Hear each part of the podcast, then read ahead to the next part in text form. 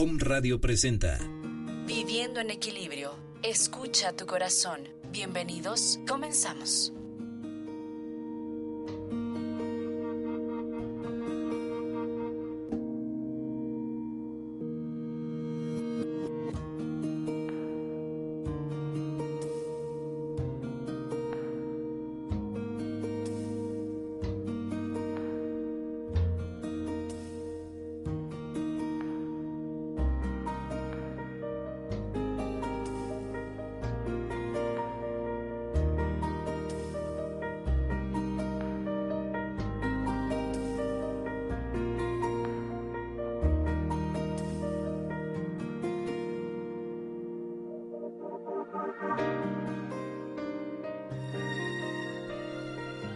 Buenas tardes, días, porque todavía no se acaba la mañana ni empieza la tarde, pero bueno, es mediodía y estamos aquí en el programa Viviendo en Equilibrio, escucha a tu corazón.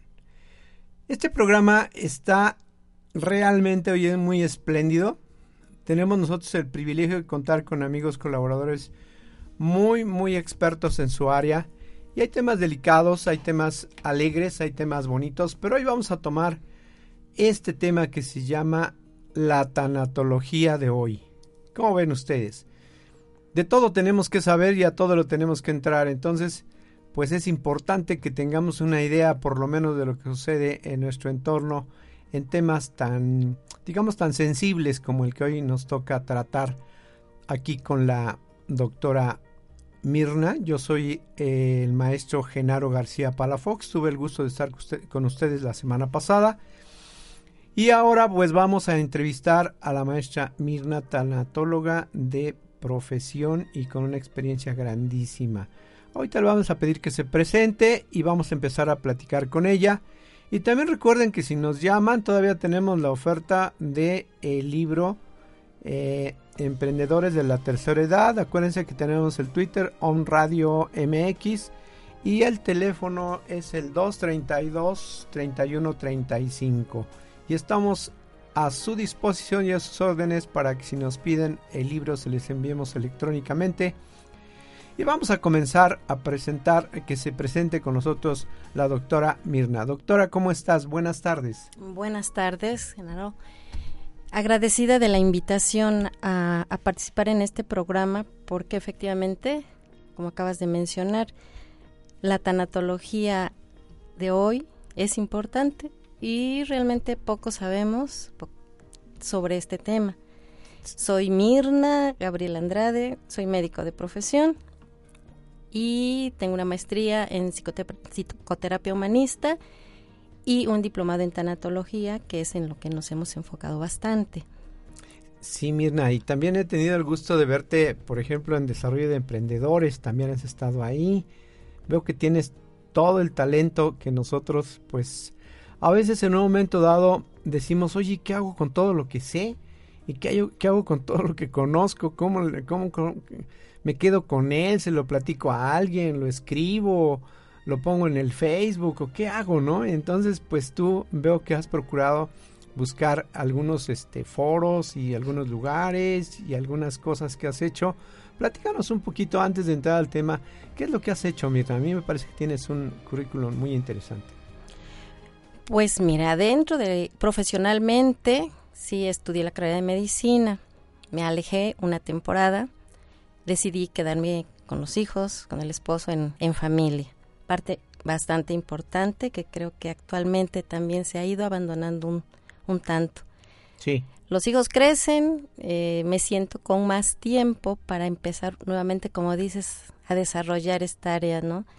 Eh, ya no me enfoco directamente en lo que es a la medicina, sino que dentro del área de la salud empiezo con la psicoterapia. Eh, sobre todo el apoyo de mi esposo ha sido importante. Eh, nos damos cuenta que la gente siempre necesita, todos necesitamos en algún momento de ser escuchados, ¿sí? Sin ser juzgados.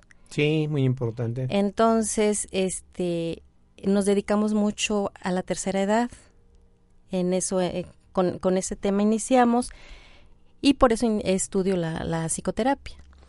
Fíjate que yo en eso de la tercera edad eh, precisamente por eso hice esta recopilación que le llamo eh, emprendedores, desarrollo de emprendedores de la tercera edad, porque pues prácticamente la curva de, demográfica en, en México, República, pues va a una tendencia hacia ir aumentando la población de más de 60 años e ir disminuyendo la población joven. Ahorita estamos como al 70% de jóvenes, pero esto para el 2050 pues se va casi a igualar. Vamos a tener entre 40 y 50%, 50% de jóvenes y 40% ya de personas de más de 60 años.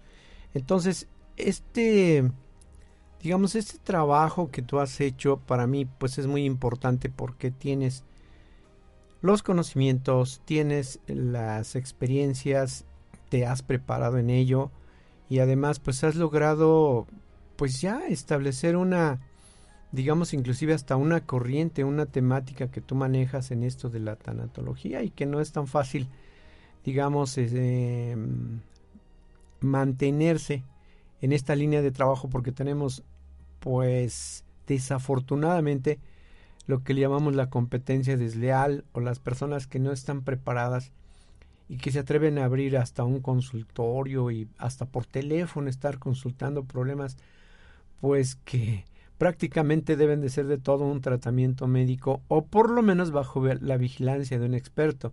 Pero creo que tú sí has seguido algunas líneas de investigación, algunos trabajos que te han llevado a compenetrarte más en esto de la psicología humana y especialmente lo que nos estás comentando, que primero eres doctor y ahora ya llegas a este punto de decir, de la medicina, esto es lo que me gusta, ¿verdad? Sí, así es. Eh, sobre todo es eso, la importancia, como bien mencionabas, el adulto mayor, cada día la población va aumentando y no nos preparamos ni para ser viejos ni para tratar a viejos. Sí. Y dentro de esta misma área no nos preparamos para que algún día Dejemos de ser, viejos, y jóvenes. y jóvenes y además de que la gente a nuestro alrededor también se va. No nos preparamos, a pesar de que sabemos que lo único que tenemos seguro en, En, en, esta vida es la muerte, no nos preparamos, creo que lo vemos como que alejado, como que le pasa al vecino, le pasa a X, ¿no? Pero para nosotros como que a pesar de que se dice mucho que en México nosotros hasta bromeamos con la muerte y, esa temática es muy importante y nos reímos, ¿qué tanto lo hacemos porque no queremos sentir realmente que en un momento dado vamos a tener que irnos? Fíjate que hoy estoy dando una materia que se llama Administración de Riesgos. Yo doy clase en la Facultad de Administración de la, de la UAP. Y me estoy encontrando con lo que lo que más, como decías ahorita, lo que más tenemos seguro, lo que más debemos cuidar es lo que no tomamos precauciones ni cuidamos. ¿Y cómo es posible que te tengan que recomendar cosas como abróchate el cinturón de seguridad o hasta multarte porque no lo haces si uno lo debería hacer en automático porque es algo que le ayuda a sobrevivir en un accidente? O que te tengan que estar dando consejos de que lávate las manos antes de comer, pues esto ya debería ser también automático, sabemos el riesgo que corremos por no lavarnos las manos, pero pareciese que el sentido humano siempre va en contra de la supervivencia, siempre ataca a, la supervivencia, siempre busca un cierto como riesgo, como peligro, y cuando llegamos al punto este de, de pues algunas veces digamos ya terminal, para los humanos, nunca lo preparamos, nunca lo medimos, nunca hacemos nada al respecto. Es para lo que menos estamos preparados, para el riesgo que corremos de muchas cosas, ¿no? Este. Exactamente, no le prestamos atención a cosas tan elementales que las vivimos día a día, tan importantes, pero que para nosotros, quizás por lo mismo, por la cultura que tenemos, no, no le damos este, ninguna importancia, no le prestamos atención. Y necesitamos, como bien dices, que alguien nos los esté recordando. Sí, sí. ¿Hacia dónde has orientado principalmente ya ahorita después de la psicología? Entiendo que de ahí fue es de donde se desprende este trabajo ya de tanatología, ¿no? ¿Hacia dónde has orientado tus trabajos? Este, en general, mira, si nos metemos ya un, tanto a, esto de la tanatología, abarca muchas cosas. O sea, eh, tanatología antiguamente se veía como, hablamos de 1800 y tantos, como un área encaminada nada más a la criminología, ¿sí? Poco a poco ha ido cambiando, y bien decías hace rato, la tanatología de hoy no es nada más para trabajar con las personas que fallecen. No, pues entiendo que es para todos. La tanatología actualmente se enfoca a todas las pérdidas. Y decimos que la vida es una universidad. Siempre decimos, no, es que es la escuela de la vida, es la universidad de la vida. Y se dice por ahí que la materia más importante de esta universidad son las pérdidas. Y cada pérdida nos lleva a un duelo. ¿sí? Eh, hablamos de pérdidas desde el nacimiento. Sí. ¿Qué perdemos? Perdemos el confort, perdemos es, esa alimentación, la seguridad, y un, lugar agradable, ¿no? ¿Es, ¿Es la primera pérdida? Sí, eso, eso de las pérdidas, fíjate que a veces cuidamos más lo que no necesitamos que lo que necesitamos.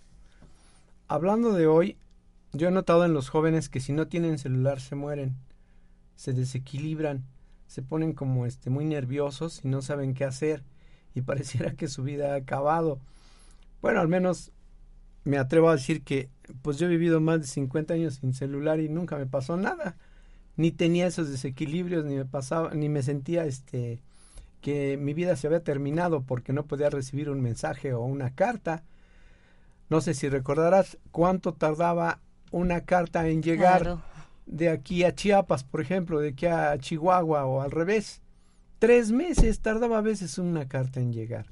Y aún así la esperábamos y la leíamos con gusto y nos enterábamos y volvíamos a contestar y ya sabíamos que un mes o dos meses iba a tardar y otra vez. Ese era el ritmo de vida que teníamos. Pero ahora siento que esas, esas, esas cosas que a veces anhelamos y que deseamos tener y que ya se acabó el, el, el modelo y ya se venció su capacidad, entonces ahora quiero el nuevo que tiene más velocidad, más capacidad, más... Pero ¿hacia dónde nos lleva esa velocidad? No tenemos un objetivo muy claro de hacia dónde queremos llegar con esa velocidad de mensajes, esa capacidad de, de memoria de que tienen los aparatos de hoy, siendo que esa capacidad y esa velocidad a lo mejor debería ser la que deberíamos de cuidarnos nosotros como personas, ¿no crees? Hemos olvidado mucho esa parte de, de ser personas. Sí, eh, se ha olvidado precisamente por las facilidades que ahora hay de los medios. Ahora olvidamos el contacto visual, ¿sí? el, un saludo de manos, porque a veces están en la misma área y están platicando por los celulares. Sí, entonces ya no en el comedor en el comedor está este, viéndose ni diciendo sus exactamente esa parte esa emoción que antes vivíamos los viejos ya se está perdiendo mucho desgraciadamente inclusive hay gente adulta que le ha entrado también a esa a esa parte y se olvidan de muchas situaciones. La parte emocional, que digo, es lo más importante para el ser humano. Y eso lo hemos descuidado. Bastante. Lo estamos viendo como si fuera un objeto y, y, y así lo manejamos.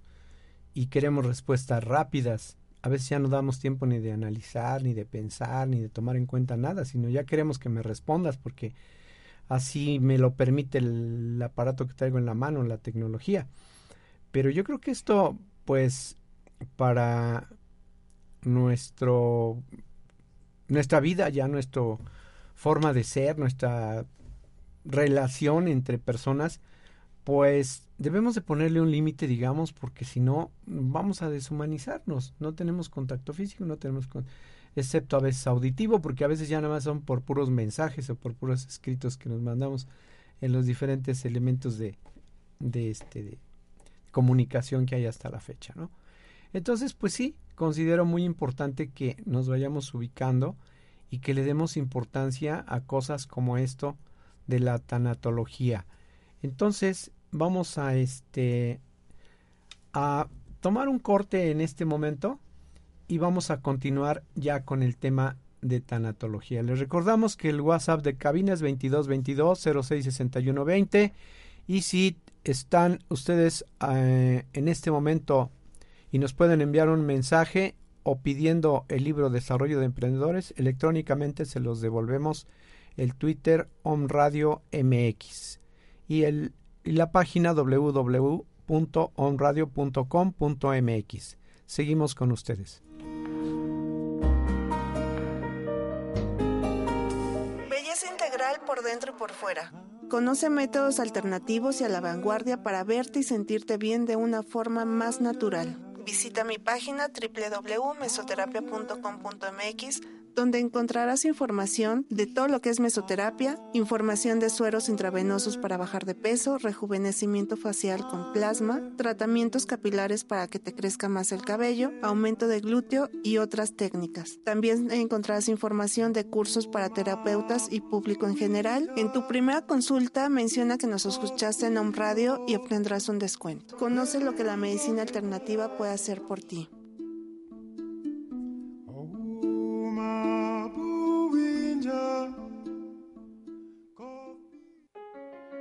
En la Escuela Española de Desarrollo Transpersonal existen varias formaciones conformadas como cursos a distancia que además de posibilitar tu crecimiento, te capacitan como profesional para acompañar a otras personas.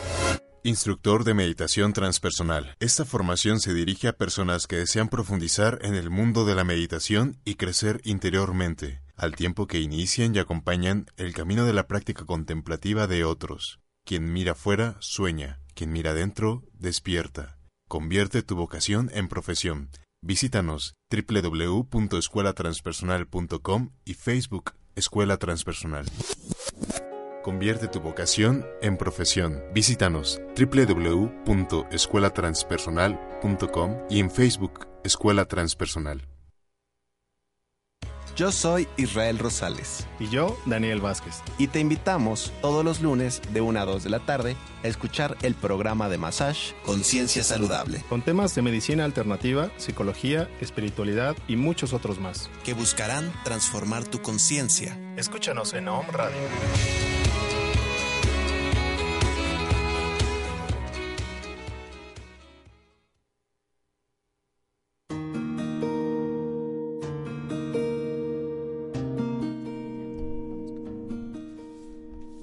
Y sí, como les prometimos y ofrecimos, vamos a continuar con nuestro tema de hoy, que es la tanatología de hoy, en la actualidad. Afortunadamente y con mucho gusto recibimos a la maestra Idalia García, que ya está aquí con nosotros y que también nos va a comentar y va a platicar con la doctora Mirna de este trabajo tan interesante que ha estado desarrollando. Y para eso pues le damos la más cordial bienvenida. Bienvenida, maestra Idalia. Muchas gracias, maestro Genaro. Eh, doctora Mirna, bienvenida a nuestro programa. Gracias. Les doy, les mando un cordial saludo a todos mis radioescuchas y les pido una disculpa, pero el tráfico está muy, muy fuerte. Doctora Mirna, eh, yo conozco de su amplia trayectoria, sobre todo en trabajo con personas adultas mayores, aunque su especialidad últimamente la ha enfocado a lo que son las personas, perdón, a la tanatología. Eh, me gustaría que nos explicara qué es la tanatología. ¿Para qué? Ok, eh, comentábamos hace rato, la tanatología, si nos vamos etimológicamente, es el estudio de la muerte, la ciencia de la muerte, que le llamaban antes. A partir de Kubler-Ross, hubo otros autores, pero a partir de ella se enfoca más todavía al trabajo tanatológico, al trabajo de los duelos por pérdidas. Eh, comentábamos hace rato, las pérdidas son desde que nacemos. Entonces, eh, se enfoca a ese tipo de pérdidas. Claro que de todas esas pérdidas, la más dolorosa es cuando fallece un ser querido. La tanatología se encarga de trabajar, si es posible, con, eh, con los enfermos terminales, con los enfermos en fase terminal y con la familia. Esa es eh, la meta de la tanatología, es la aceptación, sí, del fallecimiento de un ser querido, que la gente pueda vivir después del falle los familiares de alguien que fallece pueda vivir después de esta pérdida. Digamos que esa es la tanatología actualmente, sí, pero no nada más, eh, y soy necia en este aspecto, porque muchas veces las pérdidas, eh, cuando fallece alguien, es cuando nosotros descargamos todas esas emociones que hemos venido arrastrando desde antes con diferentes pérdidas. Y podemos hablar de pérdidas desde una mascota, desde un objeto muy querido, pérdidas en el trabajo, ¿sí? Es la jubilación simplemente, la edad, hablábamos de adultos mayores, lo difícil que es pasar a ser adultos mayores. Cuando te dicen, ¿te vas a jubilar? O sea, esa es una gran pérdida. Y de eso se encarga la tanatología. De estudiar todas esas pérdidas. De hecho, hay una autora que escribió un libro que se llama Todo pasa y esto pasará también y comenta lo que usted mencionaba. O sea, una pérdida puede ser desde perder eh, los zapatos que más quieres, el reloj que te gustaba y que te dejó tu abuelita, etcétera. ¿Cómo va superando todo ese tipo de pérdidas? Y para eso existe la tanatología. Usted como tanatóloga, ¿qué recomendaciones podría dar a partir de estas pérdidas que no necesariamente son humanas, sino pérdidas eh, que vamos pasando todos los días y que no nos damos cuenta y que van generando en nosotros emociones o hasta cierto punto frustraciones. A ver, bien, yo quiero comentar algo. Todos tenemos algo que más apreciamos. Todos tenemos algo que más queremos. Eh, si hacemos una clasificación, podríamos decir que de personas y de cosas. Así es. Hay cosas que son sagradas, que son intocables. También para nosotros hay personas que son sagradas y son intocables. Pero nuestra cultura yo veo que a veces nos hace jugar con ellas. El caso muy específico es el de la mamá. La mamá es sagrada, pero la utilizamos hasta para hacer bromas de todos tipos, ¿no? En la cultura mexicana, no en todos lados, ¿eh? Entonces, esto pues me lleva a pensar precisamente de lo que el, de lo que se le está en este momento tomando en cuestión, doctora, porque pues ¿qué podemos hacer cuando ya sucede algo así? ¿Qué le vamos a hacer si, si ya sucedió y no tiene reversa? Es lo único que tenemos asegurado en este mundo, es llegar a que nos vayamos a morir. Y finalmente pues nos morimos, ahora sí que como todo mundo, nadie se escapa. Pero esa, esa persona sí era la más sagrada, la más querida, la más respetada, la que decíamos que nunca se iba a morir en nuestro subconsciente, en nuestro inconsciente y a voz viva, ¿Qué vamos a hacer? ¿Qué actitud podemos tomar frente a la vida en ese momento, doctor? Mira, eh, precisamente una pérdida nos lleva a un duelo y un duelo está eh, se manifiesta por diferentes etapas. Lo, lo, inicio así para llegar a esa parte de que qué vamos a hacer después. Debemos dejar o debemos vivir ese duelo. Si se dice que lo primero que hacemos es negarlo.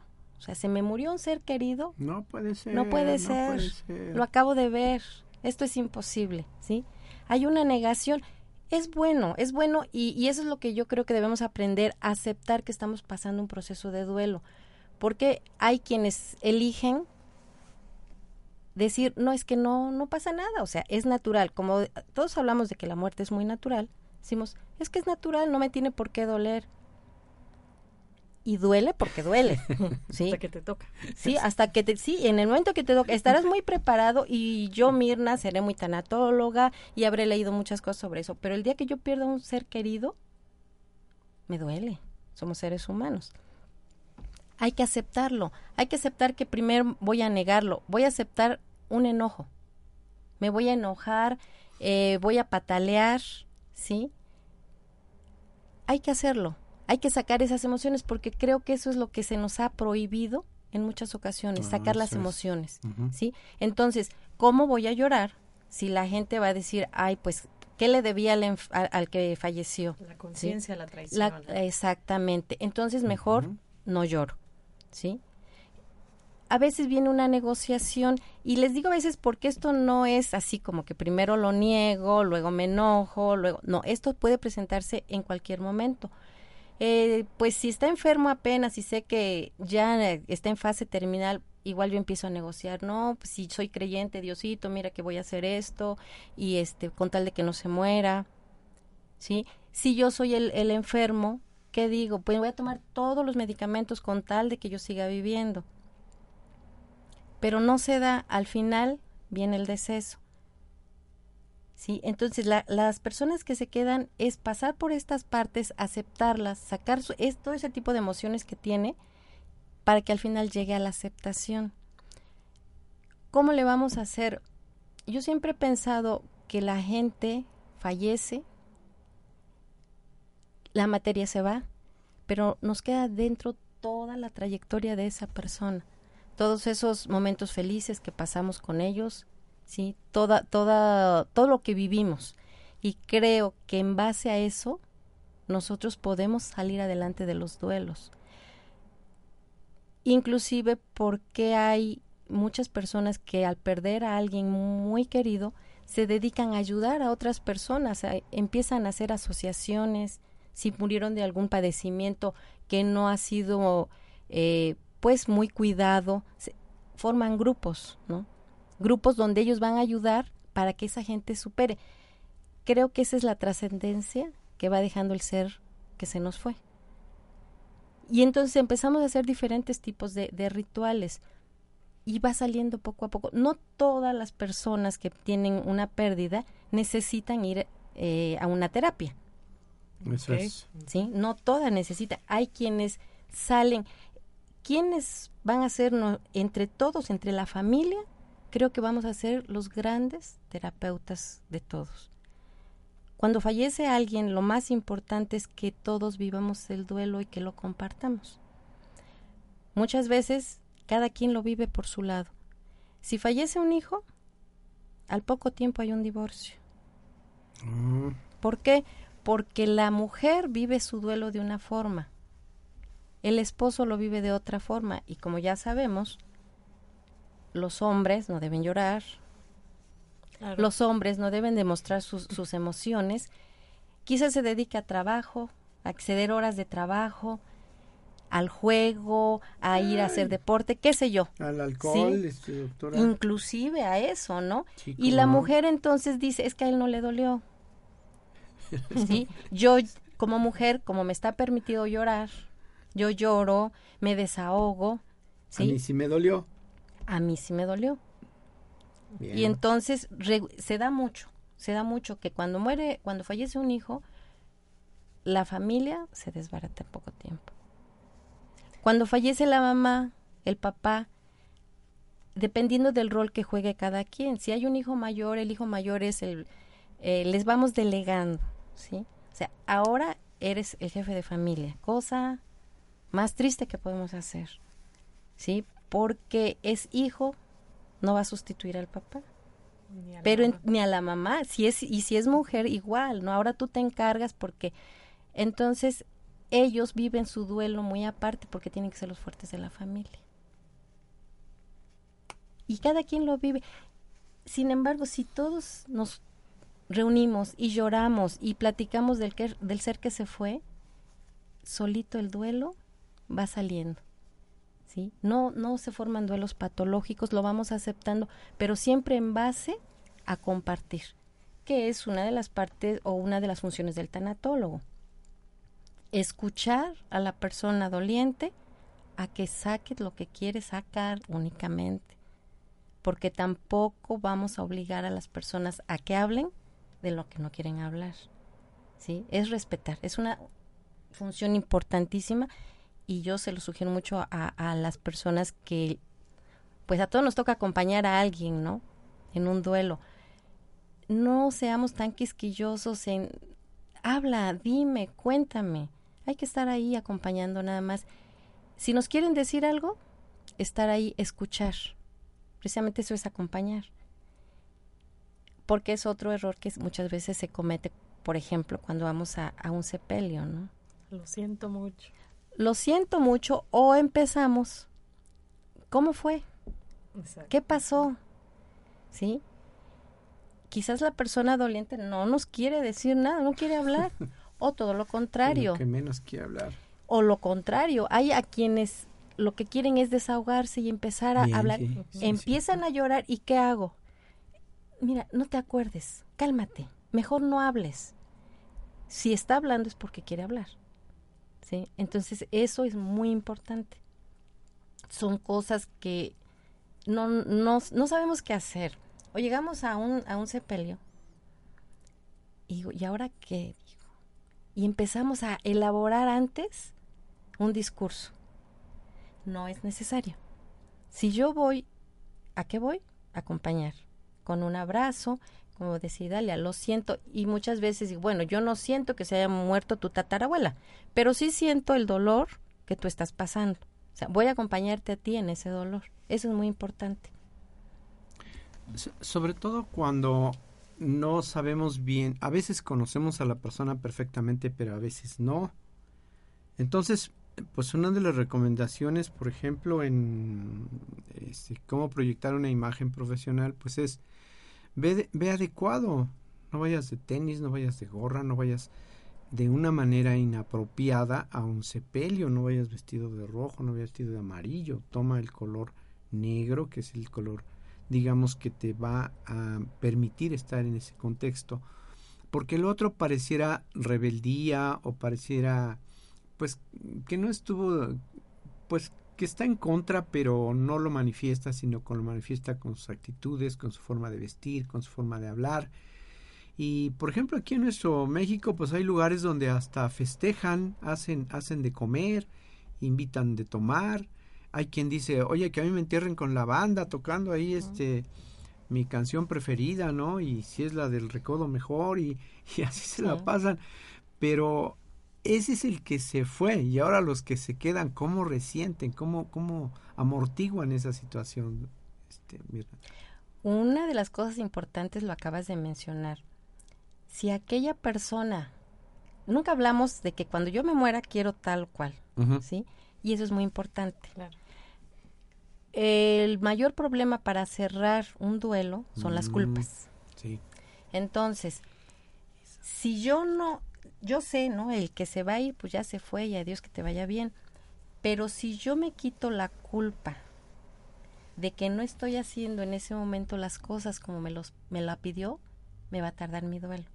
Sin embargo, si nosotros platicamos sobre cuando yo muera, yo quiero esto, quiero aquello, cosas posibles, ¿verdad? Entonces, lo estamos haciendo de esa manera. Que quiero, hablabas de los colores culturalmente, de negro, pero de pronto yo digo, cuando yo mira, cuando me muera, no, si quieren ir de negro, qué padre, y si no el color que quieran. Sí. Entonces, eso hace que la gente vaya disminuyendo el sufrimiento, ¿sí? El dolor va a estar ahí, que es diferente, ¿sí? Entonces, las culpas son los que te, lo que te van a hacer que tardes en cerrar un duelo. Cuando yo hablo de cómo quiero todo eso, ahí empezamos también a cerrar círculos. El perdón, es muy importante y bueno, esto es una hora y es muy corto el tiempo.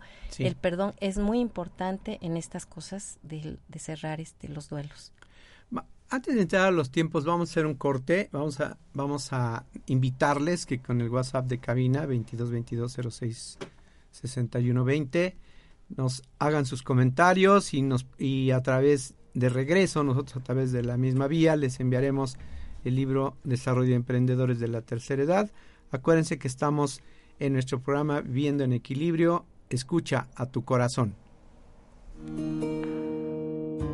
El perdón sana tu alma y tiene el poder de sanar tu cuerpo. On Radio, transmitiendo pura energía. Hola, soy Yamel Huerta de tu programa Verde Luz y este es tu momento de decretar. La falta de dinero ya no es un problema cuando se tiene verdadera fe en Dios. Dios todo lo puede. Afirma con toda confianza, Dios es mi socio en los negocios y mi provisión ilimitada de dinero. Ahora Visualiza cómo fluye a tus manos una cascada inagotable de billetes y monedas en grandes cantidades, que caen y se desbordan de tus manos. Dios es la provisión ilimitada de todo el bien y el dinero que necesitas. Solo hace falta que te conectes con este estado de conciencia. Decretando, creyendo y pensando, Dios es la provisión ilimitada de mis finanzas. Este fue tu momento de decretar. Cares Holistic Anaata es el lugar ideal para aquellas personas que buscan equilibrar cuerpo, alma y espíritu. Contamos con un abanico de productos elaborados a partir de los frutos de la tierra, como son tés, jabones, inciensos artesanales, medicina indígena, herbolaria, aromaterapia y más. Estamos ubicados en Avenidas Tlaxcaltecas Norte, número 12, local F, en la colonia Reserva Territorial Quetzalcoatl, Momoxpan, Puebla, a una cuadra de la recta Cholula. Síguenos en Facebook a través de nuestra fanpage Cares Holistic Anaata.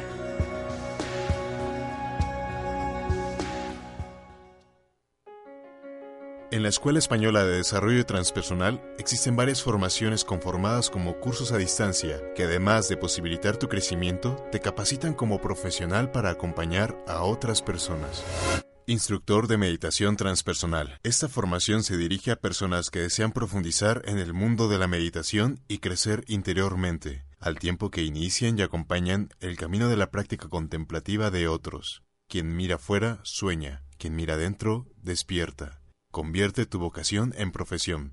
Visítanos www.escuelatranspersonal.com y Facebook Escuela Transpersonal.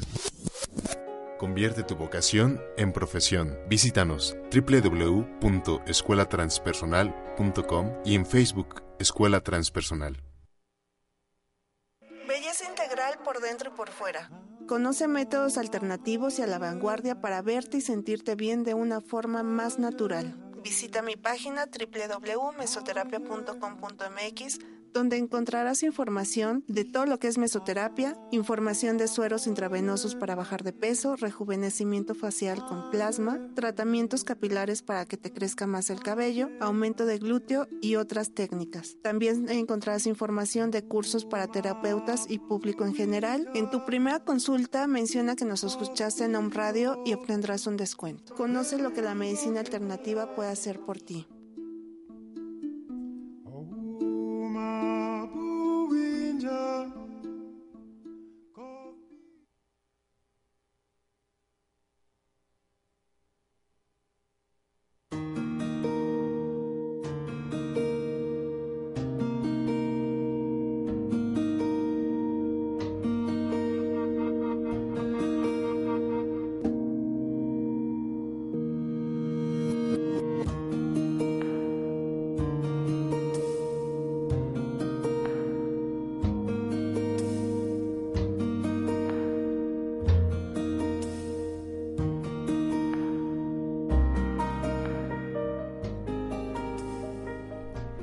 Bueno, pues regresamos al programa y mandamos saludos a todos nuestros radioescuchas que nos están escuchando en Puebla, en Nogales, Sonora, en Chihuahua, en la Ciudad de México, en Venezuela y en Alemania. Doctora, ¿usted quiere mandar saludos a alguien en especial? A todos los que nos están escuchando. A mis hijos, a Jonathan, está en Alemania. Le mandamos un saludo, hijo. Aquí estamos. Y un saludo a mis compañeros que no están aquí ahorita eh, presentes, pero sí están en, nuestra mente. A Marquito, Marquito un saludo. A Normita, a Manuel. Y continuamos, doctora. Eh, entonces nos quedamos eh, cómo trabajar un duelo, no, cómo trabajar un duelo, cómo trabajar lo que la doctora Kubler-Ross nos había dicho, las cinco etapas de, del proceso tanatológico. Pero doctora, eh, ¿por qué nos resistimos tanto a las cuestiones de la muerte, sobre todo de este lado del mundo occidental? Porque en del otro lado del mundo, en el oriente, pues la muerte la perciben como algo natural, como algo, como un proceso de la vida. ¿Por qué de este lado nos resistimos tanto a la muerte? Yo creo es cultural. Ah, de hecho, nos resistimos porque hemos creado muchos apegos y en otras épocas, pues igual allá en la en la en nuestra historia habla de que también la gente lo tomaba como algo muy natural. Vienen fusiones de cultura y lo y, yo creo que actualmente lo que hacemos es enseñar a los menores a tener miedo a la muerte. Eh, lo agarramos, de pronto estamos educando a los hijos y lo agarramos como amenaza si no haces esto, te vas a morir. Entonces, ¿qué es un castigo? Así es. ¿Sí? Para, para nosotros regularmente la muerte es un castigo. Eh, es como un arma de dos filos. Quiero decir que no te duela, pero al mismo tiempo te amenazo. Y de ahí nace mucho el, el miedo a la, a la muerte. Actualmente igual creo que la parte espiritual se está perdiendo mucho. Ese tener fe y confianza en que hay algo, no sabemos qué, pero después que, que nuestra esencia queda, que trascendemos y que la muerte no es todo. Eso es lo que actualmente prevalece. Por eso está la tanatología, fíjate Dalia, porque inclusive dice, no va a enseñar a bien morir. Creo que más bien la tanatología actualmente está enseñando a bien vivir. Ok. Perdón, si tú, si tú tienes una vida eh, que has hecho feliz, que la has hecho, no que te la han hecho, vas a esperar la muerte más tranquilamente. Eh, hablábamos hace rato y también nos habíamos quedado en la parte de la culpa. ¿sí? La culpa, tanto como persona que está por fallecer, ¿sí? tengo culpa de que no he cerrado ciclos. Y por eso siempre pedimos más tiempo. Y, bueno, sale a colación que inclusive Kubler-Ross, cuando ya estaba en, su, en sus últimas etapas, ella misma alargaba, quería alargar su vida. Fíjate que, que, por eso platicamos hace rato, por muy preparados que estemos, la muerte es la muerte. ¿Sí? Ella misma decía una de sus hermanas, ella fue trilliza. Una de ellas decía, bueno, ¿cómo es que tú tanto has estudiado sobre esto y ahora dices, es que quizás pase todavía el otro invierno? Es contradictorio, pero es somos seres humanos al final de cuentas. Claro. Y dentro de esa parte de los seres humanos, usted nos comentaba también que hay que hablar con la familia, ¿no? De qué es lo que se tiene que hacer y sobre todo también ser conscientes y no dejar problemas. Porque también eh, muchas veces decimos, tenemos un error en nuestra acta de nacimiento, pues hay que lo arreglen después, o hay lo arreglo después, y se van quedando ese tipo de problemitas y después ya vienen, eh, cuando llegamos a estar, cuando llegamos a faltar, se generan otros sinfín de problemas. Entonces, qué importante, ¿no? También, oye, ¿sabes qué? Tengo este, este seguro, eh, hablar con la familia de estos temas, ¿no? Eh, a estar abiertos a todos los temas, porque a final de cuentas también es un tema de familia, un tema familiar. Muy de familia. Eh, lo, que pasa es que de pronto cuando tú empiezas a hablar de eso, ¿qué te dicen? Ay, estás loca. No seas ave de mal agüero. Sí, claro. ¿sí? y es, es precisamente porque le tenemos miedo a ese momento. Pero yo creo que sí, si desde ese instante se empieza a platicar y como dices, son muchos temas, o sea, el irme de este mundo va a dejar muchas cosas inconclusas probablemente, pero si lo platicamos desde antes y sobre todo eso, cerrar los círculos. Cuando, si yo sé que voy a morir, por eso día a día, día a día, hay que saber perdonar, pedir perdón, concluir cosas, porque ay, pues hay mañana y paso, salgo de a la calle y me pasa a traer un carro y hasta ahí termino, ¿no? ¿Cómo se quedan nuestros seres queridos en ese aspecto? Sin embargo, si tranquilamente hasta, como dices, un tema de pronto, estamos en familia, un domingo, un festejo, oigan, ¿por qué no hacemos esto? ¿Sí? ¿Por qué no platicamos de cómo queremos morir? ¿En dónde? Es también bien importante, ¿dónde quiero morir? ¿En mi casa o en un hospital? es un tema de, culpabilidad muy fuerte cuando el familiar no sabe qué hacer. Y si está hospitalizado, dice, ¿qué hago? ¿Me lo llevo? Ya me lo están dando de alta porque ya no hay más que hacerle. Si me lo llevo y fallece allá, voy a ser culpable. ¿sí? Entonces, si yo desde un principio les digo, miren, cuando yo no tenga ya nada, que la farmacia entera no me va a hacer nada, ni el mejor médico del mundo, quiero irme a casa, quiero fallecer en casa.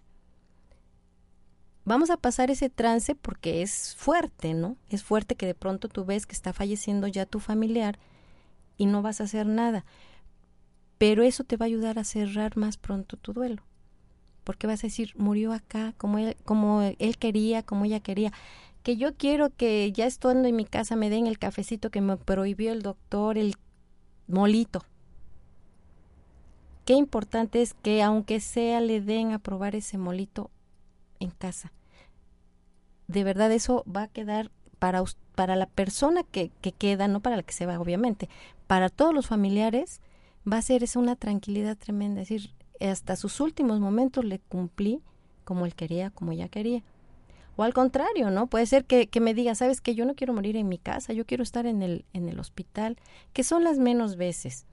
Se ha, visto por estudios que se han realizado que la, la mayoría de las personas prefieren estar en casa, rodeados de su familia, en su cama, eh, oyendo, eh, inclusive a sus, en los pueblos, por ejemplo, con sus mascotas ahí, con sus guajolotes, con todo. La gente es feliz cuando, cuando fallece en, en casa porque obviamente pues un hospital ni puede entrar toda la familia, a veces está nada más un familiar o las enfermeras o nadie, ¿no? En el peor de los casos. en el peor de los casos. Entonces, qué bonito es que para mí, que perdí a alguien que amaba, haya estado junto a él todo el tiempo. Y qué satisfacción. A mí me comentan de pronto cuidadoras, ¿sí? que cuidadoras de, de, enfermos en fase terminal, que llega un momento en que están, se, se encariñan, obviamente, no están ahí con, con la persona que cuidan y dicen, no quisiera que muriera cuando yo estoy. Entonces yo les digo, fíjate, qué hermoso que muriera cuando tú estás. Qué hermoso que te, se pueda despedir de ti. Te va a doler en ese momento, pero te vas a llevar esa tranquilidad, estar alrededor de, de esa persona que quisiste mucho. Y cambia el panorama. Y entonces dices, bueno, sí es cierto. ¿Quién le va a dar la mano al final? ¿A quién le va a apretar la mano al final esa, esa persona? A quien esté ahí. Y si estás en casa, si estamos en casa, pues es mucho más, mucho más sencillo que estar en un hospital. Pero te repito, es cuestión de que si lo platicamos, cada quien va decidiendo qué, qué hacer en los últimos momentos. Y a lo mejor los, los que nos están escuchando dirán, qué fuerte, ¿no? Qué toma de decisiones, porque al final de cuentas es una decisión. Y, ay, es que cómo, cómo tomarlo, cómo agarrar el toro por los cuernos y decirle a la familia, a ver, nos sentamos y platicamos. Pero como usted lo comenta, a final de cuentas lo tenemos que hacer, lo debemos hacer. Eh, doctora, eh, usted decía, por ejemplo, en las comunidades, en nuestro México prehispánico, porque también es válido hablar de la muerte como una fiesta. Eh, nosotros lo festejamos el primero y el 2 de noviembre como el Día de Muertos. ¿Se vale, doctora, también festejarlo como una fiesta? ¿Por qué no? A final de cuentas es una fiesta. Es una fiesta. Y, y volvemos a lo mismo. Es una fiesta para algunas personas que ya aceptaron esa muerte. ¿Sí? Entonces, eh, es si alguien lo quiere realizar así, qué padre. Si no lo quiere realizar, tampoco tiene por qué. Es según como tú sientas las necesidades que tengas de realizarlo. Habrás escuchado a algunas personas que no les gusta ir a los panteones. Así es, sí. Y se murió el papá y dice, pero yo, o sea, van al entierro y todo, pero después no, no están yendo constantemente al panteón. Los que están fuera dicen, no lo quería, ¿sí? Qué ingrata, qué ingrato, ¿por qué no va? No sabemos qué está pasando por la, por la mente de esta persona. Y dice, no me gusta, pero entendiendo que la persona ya no está ahí. ¿sí? Entonces, no está obligada a ir a un panteón a dejar flores cada ocho días, cada aniversario. Esa es la forma como ella está viviendo su, su duelo o su pérdida.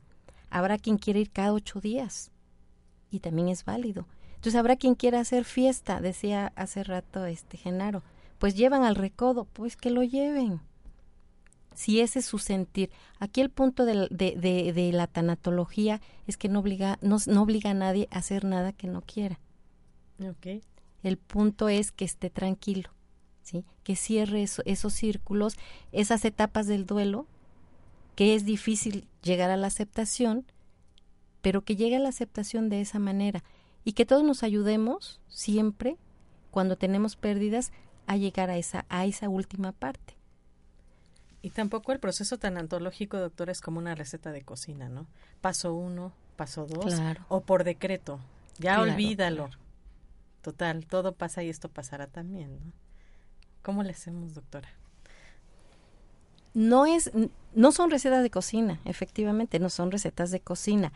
No es como que ya olvídalo. Es otra, otro punto, las frases. Eh, muere un chiquito y le dicen a la mamá, pero tienes más hijos. Enfócate en los demás. Eh, es que Dios quería un angelito. Está mejor donde está. O sea, en ese momento del dolor, a ti esas frases, la verdad, te suenan hasta burla. ¿Sí? Entonces, ¿cómo le hacemos para ese dolor? Hay que irlo trabajando, hay que ir aceptando y, y, y remarco nuevamente, hay que quedarnos con los buenos momentos de las personas que se van. El dolor va a estar ahí. El dolor, ah, se habla de que un duelo teóricamente va a tardar dos años, puede tardar más, puede tardar menos. Lo que sí es claro que en el duelo hay eh, momento en que tú sientes que va saliendo, es como un túnel, ¿sí? Tú sientes que va saliendo y de pronto caes, sobre todo al año. ¿Sí? ¿Por qué? Porque mire, en el primer año es el primer año que pasas una Navidad sin esa persona, el primer cumpleaños, el primer 10 de mayo, el primer día del padre, todo el primero. Se ha notado que al año hay un bajón nuevamente. ¿Sí? Porque además estamos recordando y quienes tienen los rituales eh, de que al año se, se hace nuevamente todo la cruz y todo eso, es como remover esa parte. Pero después de eso empiezan a salir nuevamente no debemos espantarnos de que, porque si yo ya sentía que salía, otra vez me, siento así? Eh, si hay que tomar en cuenta cuando pasan dos, tres, cuatro años y yo sigo sintiendo lo mismo que al principio. Que al principio, ¿sí? Porque entonces sí ya necesitaría más ayuda. Eh, pero no es una receta, ¿sí? No es decir a tal año, pues a los dos años ya, ya salí adelante, no, definitivamente no. Y podemos ir cerrando. Cuando, ya, cuando alguien fallece, darnos cuenta qué es lo que más nos está doliendo. No haberme despedido bien, no haber perdonado. Entonces, cuando yo caigo en la cuenta qué es lo que me está doliendo, lo hago. Hay muchas formas de hacerlo. Hay forma de pedir perdón aunque no esté. Eh, yo recomiendo mucho hacer cartas. Escribir una carta para el ser es, y eso es inclusive en los divorcios y todo eso. Cuando yo ya no quiero ver ni, ni en pintura a la persona, hacer una carta donde yo me despida, donde yo pida perdón por todo lo que haya afectado a la otra persona, porque a veces hicimos cosas que jamás pensamos que les fuera a doler a la otra persona, pero mencionar todo eso y pedir perdón y de señalar por esto y por aquello te pido perdón. Después de eso cerrar diciendo, pero ahora ya no estás. Y te dejo ir y yo me quedo a continuar mi vida. Después de haber escrito en esa carta todo lo que tú quieras, inclusive si estás enojada en ese momento, escribirlo también. Y después tú sabes qué hacer con esa carta. La rompes, la tiras, la quemas. La guardas. ¿También se puede? Mm, si tú la guardas es tanto como que todavía no te quieres despedir. Ah, ok. Sí. Entonces el punto de la carta es que tú escribas para cerrar el ciclo. Eso también ayuda mucho en los en los duelos y no duelos patológicos, o sea, eso lo puedes hacer desde antes. Sí, desde todo aquello que no sientas que cerraste, lo puedes hacer. Sacar las emociones y dale, sacar todo eso que sientes es bien importante para para ir aceptando y siempre ver hacia los momentos felices con la otra persona o con las otras personas o con lo que hayas perdido. Eh, y, retomo lo de las pérdidas fuera de lo que es el fallecimiento de un trabajo en el divorcio que, que decíamos no pues cuántas cosas importantes hubo en una en una relación de pareja claro. Entonces saber agradecer esas partes para poder cerrar porque al final de cuentas si no yo me quedo con ese dolor que lo cambió a, sufrimiento. Y a lo mejor en todo el programa nos hemos enfocado a la parte de un ser querido, pero también mm, perder un trabajo también es un duelo, ¿no? También. Eh, cambiarte a lo mejor de casa también es... Todo. Todo lo que genera un cambio, a final de cuentas, genera un duelo también, ¿no? Todas las pérdidas, todo, pasan del, 15, del kinder a la primaria. ¿Ah, sí? Y estás perdiendo a los amiguitos. ¿Sí? Estás perdiendo de repente a tu maestra querida. Tu confort. Tu confort. O sea, toda, por eso decíamos hace rato, si la escuela, si, si la vida es una escuela, la materia más fuerte es la materia de las pérdidas. Porque en todo tiempo, todo momento estás perdiendo. Cuando empiezan a salir las arrugas, sobre todo en la mujer, dicen, ya está en la crisis de los 40, ¿sí? Porque empiezan a salir las arrugas. Y hay mujeres que viven ese, ese duelo tremendamente, que tienen que llegar realmente hasta la psicoterapia, hasta el psiquiatra de pronto, porque son esos apegos tan fuertes que tenemos. ¿Sí? Ay, no. Esos apegos. Por eso la importancia de que todo sea en vida, ¿no? Dar las cosas en vida. Por eso hay una... Eh, ¿Cómo se le puede? Un pensamiento de Khalil Gibran donde dice eso, ¿no? En vida, hermano, en vida. Lo que me vayas a dar, que sea en vida, para que estemos tranquilos, ¿no, doctora? Que nuestra convivencia en el día, y en el día a día sea, eh, pues sea sin, sin culpas, sin miedos, sin frustraciones. Eh, y realmente se, sí se puede vivir así, ¿verdad, doctora? Claro, claro, el, actitudes. La vida es actitud, ¿sí? Si todo lo vamos tomando eh, precisamente con la idea de mencionabas hace rato, todo pasa y sí realmente todo pasa. Dice que el, el mejor amigo de, de, de, los duelos, del dolor, es el tiempo. ¿sí? Entonces, si nosotros tomamos esa actitud de que las cosas pasan para algo, siempre, en nuestro dolor no es fácil saber para qué. O sea, ¿cómo te digo a ti que perdiste a alguien que amabas? Que para algo sucedió. Pero si tú poco a poco lo vas te vas dando cuenta para qué fue, entonces dices, bueno, sí. En un aborto, por ejemplo, eso también es un tema muy importante. En un aborto dices, ¿y para, o sea, para qué me embaracé si ahora lo perdí? Entonces, si después tú vas retomando y te das cuenta que quizás en ese embarazo estuviste más en, con, con más empatía con tu pareja, sí, entonces vas a decir, fue para algo. Y ya no hablemos de lo que no tuvimos y quisimos tener ese también fue, es un duelo. Pues yo creo que nos quedamos con sus palabras, doctora, de ya no hablar de lo que no tuvimos y quisimos tener. Doctora, ¿quiere compartirnos eh, lo que está usted haciendo? ¿Quiere invitarnos a los grupos de autoayuda que usted tiene? Sí, mira, Idalia, actualmente este, eh, es, yo estoy de apoyo en un grupo de, de autoayuda, de, de, ayuda mutua para mujeres eh, con cáncer de mama. Sí, son varios grupos este, que coordina eh, la maestra Ivonne y entre ellos está el de padres que han perdido hijos, está este grupo de, de cáncer de mama, está el grupo de solo hermanos, igual que han perdido este algún algún hermano y el grupo este se va a formar el grupo de personas en proceso de divorcio. Ah, perfecto.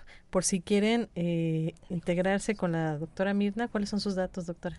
Este, les doy el teléfono, es 187 3149 eh, 2224 55 11 15 y no traigo la mano, este, pero aquí se los dejo con, con Idalia posteriormente eh, para que se comuniquen con la licenciada Patricia, que es la encargada de cáncer de mama, o con este con Ivonne. Pues muchas gracias, doctora. Ha sido un placer contar con usted. Hoy 27 de febrero, este viernes, cerramos con este gran tema que es tanatología y ojalá no sea la primera vez, doctora, que nos visite. Muchas gracias y si tuvieran alguna duda no olviden de escribirnos en el Face, en donde en el ahí en el Twitter estamos esperando sus comentarios.